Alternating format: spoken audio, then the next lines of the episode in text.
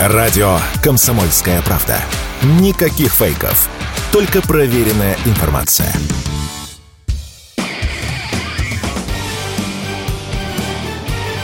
Говорит полковник.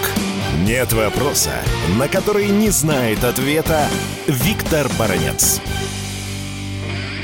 Новый год на фронте – это особое явление. И что будет в окопах и блиндажах в новогоднюю ночь? Ну, во-первых, будет приветствие Путина по определенным средствам массовой информации. Есть закрытые каналы, есть различного рода военные гаджеты, куда передадут приветствие Путина. Поступит и приветствие министра обороны. Ну, а затем политработники, которые разнесут по блиндажам, по окопам уже в бумажном виде и приветствие Путина, и Шойгу, потому что, вы понимаете, люди будут находиться в новогоднюю ночь на разных местах. Кто-то в окопе, блиндаже, кто-то где-то на передке, кто-то в охранении будет и так далее. Этим людям тоже донесут и слово президента, и министра обороны. В новогоднюю ночь командиры организуют вручение подарков, которые завозят заранее волонтеры. Такие завозы уже сейчас проведены, все готовятся, чтобы как-то порадовать душу солдата-офицера какими-то домашними яствами, письмами детей, ну, может быть, носками, перчатками, шапками все, что нужно для фронта, для того, чтобы человеку было комфортно на передке, все это принимает армия. Новогодняя ночь на фронте, она особая, потому что всегда нужна повышенная боевая настороженность, потому что в такую ночь противник, как правило, готовит сюрпризы. Но об этом тоже догадываются э, командиры, проводятся специальные инструкции, раздаются команды, как надо реагировать в том или ином случае то, что противник попытается, конечно, испортить эту новогоднюю ночь для наших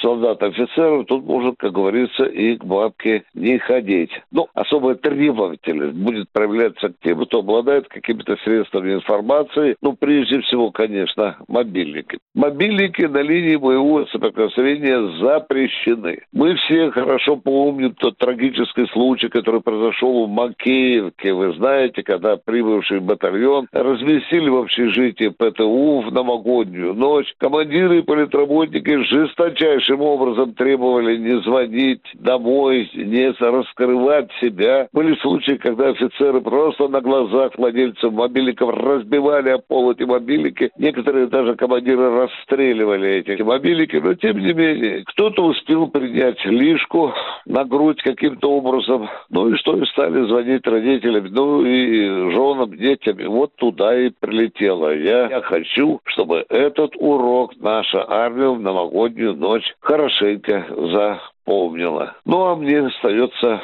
только пожелать тем, кто будет новогоднюю ночь на боевых постах, чтобы все было нормально, чтобы ниоткуда там не прилетело от врага, чтобы была бдительность, чтобы эта э, новогодняя ночь стала ночью того Нового года, котором очень нам хочется победы. Виктор Баранец, радио «Комсомольская правда», Москва. Говорит полковник. Нет вопроса, на который не знает ответа Виктор Баранец.